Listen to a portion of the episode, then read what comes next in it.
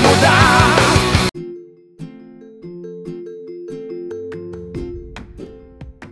Salve, salve, reis e rainhas de copas! Está começando mais um episódio do podcast A História Não Mente. Bom, faremos uma edição pocket hoje. Estarei aqui na presença do meu amigo Edu Xavier, quase uma dupla de zaga a lá Adilson e Paulão a fim de repercutir mais um resultado decepcionante do Cruzeiro, dessa vez contra o Figueirense no Mineirão, um empate por 1 a 1 que deixa o Cruzeiro estacionado na 15ª colocação com 25 pontos, 5 acima do primeiro colocado na zona de rebaixamento que é o Náutico. Eu queria saber de você, Edu, por onde passou a inoperância do time do Cruzeiro na noite da última sexta-feira contra o Figueirense? Seja muito bem-vindo.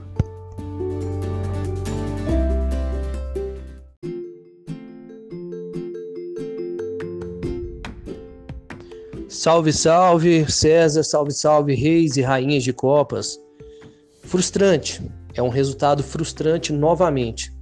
O Cruzeiro precisava da vitória, principalmente dentro de casa, e infelizmente mais um empate. Como se diz, né? Apesar de tudo, não perdemos, não ficamos sem pontuar, principalmente nessa batalha que estamos tendo. Dos próximos 16 jogos, temos que ganhar pelo menos 13 jogos.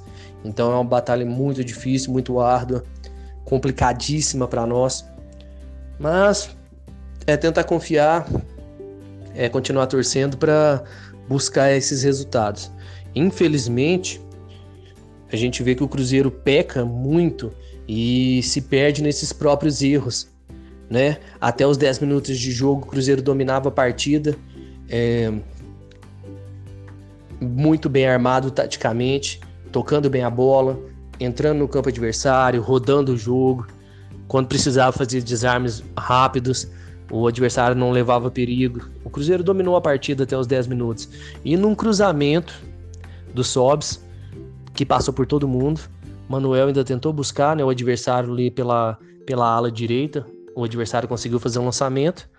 Ramon muito mal na partida, não conseguiu acompanhar. O Jadson Silva ainda tentou ir atrás do adversário, muito rápido, mas o Fábio também saiu do gol, normal, todo goleiro naquele momento ele sai e acabou tomando o gol. Infelizmente, num vacilo enorme, até nas próprias palavras do Filipão na coletiva, são esses tipos de erros, né, que não podem acontecer, que minam a partida, que atrapalham o time. Então a gente vê que o Cruzeiro tem uma pressão psicológica muito forte nesse time e acaba se perdendo taticamente quando toma gol. E a gente viu um pouco de bagunça quando o Cruzeiro tomou o gol, né? Após o Cruzeiro tomar o gol.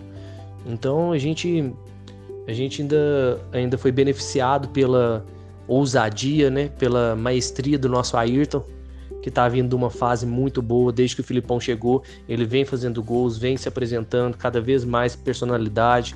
Um menino que está evoluindo cada vez mais e conseguiu fazer um golaço, né, para empatar o jogo, para melhorar as nossas condições na partida. Mas infelizmente não passou muito disso. O Cruzeiro ainda peca muito na criação. Nós temos o Giovanni Piccolomo no banco, que não é utilizado ainda. O Marco Antônio, né? No início de dezembro vai ser liberado, né, do projeto de ganho de massa muscular. E eu queria muito ver um pouco de alteração nisso para a gente ver se o Cruzeiro melhora a criação, porque foi um segundo tempo do Cruzeiro também bem assim apático, né, em relação à criação de jogadas de gol. E isso prejudica muito as partidas, porque quando o Cruzeiro sai atrás do placar, é esse martírio para conseguir buscar o resultado. Então é complicado. Eu vejo que, por exemplo, o Sobs ainda pode ajudar muito, como eu cheguei a comentar com alguns amigos, com os companheiros né, do grupo, que ele jogaria centralizado, alguns achariam, acharam né, que ele jogaria na, no, nas pontas. Eu deixei bem claro que seria centralizado e foi justamente isso que o Filipão fez. Ele jogou bem centralizado, como um, um verdadeiro meia central. O Regis caiu pela meia esquerda e o Ayrton foi de ponta direita mas também com um pouco de liberdade flutuando, tanto que o gol dele saiu, né, lá da ponta esquerda, ele puxando para dentro e conseguindo fazer aquele golaço. É, até que eu gostei da formação. O problema é que o Ramon vem, já vem tendo umas partidas ruins, né? Segunda partida ruim do Ramon e o Matheus, o Matheus Pereira foi disponível só no segundo tempo e ainda tomou mais um cartão, fica fora do próximo jogo. Tem, teremos que contar novamente com o Patrick Bray. Infelizmente, o Bray ele é muito fraco na marcação, na fase defensiva. Ele é muito bom na fase ofensiva, trabalha bem, toca bem a bola, tem profundidade, consegue fazer bons passos, lançamentos. Ele teve três assistências em três jogos seguidos, só que ele peca muito na fase defensiva. O Filipão já falou que está sendo trabalhado isso, só que não vai ser do dia para a noite que vai ter uma evolução tão grande. A gente vê que ele está melhorando, mas isso aí acaba atrapalhando o time. E quando o, os volantes e o próprio zagueiro ali, no caso o Ramon e o Kaká, não, faz, não fazem muito bem essa cobertura, o time acaba ficando exposto. E o Kaká, o Kaká jogou até bem, conseguiu fazer bem ali a contenção, mas o Ramon foi muito fraco na partida. O Cáceres também já não tá, já não demonstra aquele mesmo futebol. Lógico, ele tá voltando e tudo mais. Só que a gente vê que o Manuel cobre muito bem o lado dele. O Manuel tá incrível. Impressionante como ele já vem de várias partidas, no mínimo 10 partidas, muito, muito forte. Muitos desarmes, muito bem posicionado. É, ele teve um corte no supercílio, tomou uma cotovelada, continua no jogo. Ele o tempo inteiro marcando em cima. O cara tá formidável, é um dos melhores jogadores do Cruzeiro na temporada e que continue assim. Gostei muito também da partida do Jadson Silva, nosso menino da base. Para mim, junto do Manuel, foi, foram os dois melhores jogadores em campo. O Jadson tá com uma saída de bola incrível em velocidade, cortes aqueles bem curtos, partindo para cima do adversário, vários desarmes também na conta dele. Consegue recompor bem, consegue marcar bem. Só que o sistema defensivo ele tem que trabalhar como um todo. O erro de uma peça ali acaba prejudicando o time, né, na partida inteira. Então é complicado. Fábio novamente sensacional, duas defesas é, incríveis de grau de dificuldade, né, duas defesas de grau de dificuldade bem alto salvou o time também. Então isso é importante a gente levar em consideração também, né? Infelizmente, para mim, eu vejo o Moreno como o pior jogador em campo. É impressionante como ele destoa tanto do time. O Marcelo Martins é um na seleção e o Marcelo Moreno é outro no Cruzeiro. É impressionante como ele é desobediente taticamente. Quando nossos pontas ou meias vão no fundo, ele tá fora da área ele não se posiciona bem para receber a bola. Quando ele pega na ponta, ele faz tudo errado, ao invés de tocar, ele tenta partir, ele tenta driblar e ele erra, ele tropeça na própria bola, ele não consegue conduzir a bola. Isso é um absurdo para um jogador do, da estirpe do, do Marcelo Martins Moreno. Ele está prejudicando visivelmente esse time. E o Rafael Sobes, eu já vejo ele com muito mais qualidade que o próprio Moreno. Então, se não vai usar o Zé Eduardo, que não teve oportunidade até hoje, o Sassá já não apresentou bom futebol também. Eu colocaria o Rafael Sobis ou até mesmo o Potker de, de, de falso 9. A gente não precisa jogar com aquele homem lá dentro, não. Porque o Sob sabe conduzir a bola, chuta bem de fora da área, fez um chute ontem, ele toca bem, conseguiu jogar bem centralizado, fazendo passes na direita, na esquerda, trabalhou muito bem a bola e saiu bem rápido no segundo tempo. Eu achei que o Filipão mexeu errado. Quem deveria sair era o Marcelo Moreno. Ele todas as horas ele mata os ataques do Cruzeiro. Ele não conseguiu ganhar uma bola aérea, seja defensiva ou seja ofensiva. É um jogador que não disputa de cabeça. Se a bola não vir perfeitamente nele, sem marcação, sem nada, para ele empurrar para dentro, ele não faz. E isso acaba frustrando a gente, acaba minando a nossa paciência. E foi ridícula a atuação novamente do Marcelo Moreno. E o Sassá também não vem de uma fase boa muito mal, tem muita força física, mas a qualidade técnica tá passando longe. E se o Zé Eduardo não teve oportunidade até hoje, é complicado. O Thiago teve oportunidade, entrou. Eu gosto até do futebol dele, ele tem que evoluir algumas coisas, mas tá bem. Eu preferiria entrar com o Thiago do que passar por todos esses apertos, por, por esse nervoso que é ver Marcelo Moreno e Sassá jogando. Sem mais delongas, então é isso. O Cruzeiro ainda precisa evoluir muito nessa questão de armação de jogadas, né?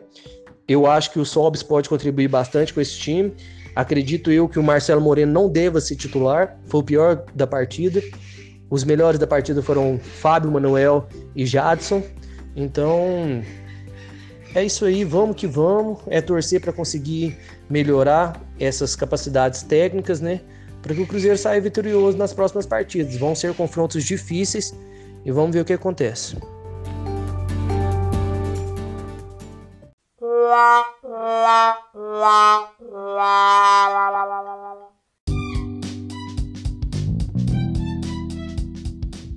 E na coletiva após o risca-faca de favela, o técnico Luiz Felipe Scolari reforçou mais de suas convicções, dizendo que não é responsabilidade só do Marcelo Moreno de marcar os gols e que falta jogo coletivo à equipe. Ainda ressaltou que o boliviano vinha fazendo gols a serviço da seleção boliviana. Falou também a respeito do erro que ocasionou o primeiro gol do Figueirense após o escanteio a nosso favor no ataque da equipe catarinense. Tocou no aspecto que falta criação o time do Cruzeiro e disse também que após o fracasso da negociação de Jonathan Copete do Santos, o Cruzeiro não vai trazer mais ninguém e vai trabalhar com aquilo que tem e ainda reforçou que, pela situação na tabela, o objetivo realmente é a permanência na Série B.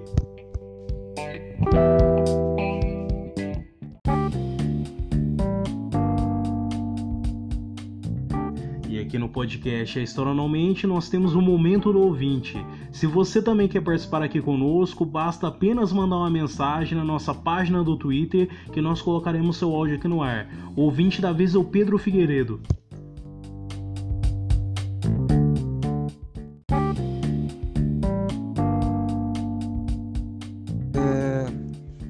Primeiro lugar, sempre acompanho vocês, meu nome é Pedro aqui de BH. É, vamos comentar um pouquinho sobre o jogo, né?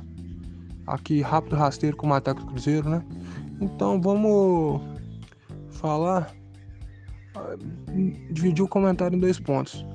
O primeiro ponto, o elenco é muito jovem e, e quando você tem uma base de elenco muito jovem, é, passando por uma situação que o clube se encontra, então você tem que deixar administrativamente a questão é, fluir naturalmente para que é, eles se sintam menos pressionados para render o natural.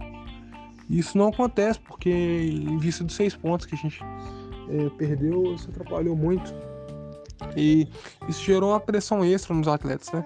Agora vamos para o segundo ponto, é a questão do Filipão. O controle que ele tem do vestiário é impressionante. E a gente espera que no médio prazo consiga os bons resultados que a gente precisa.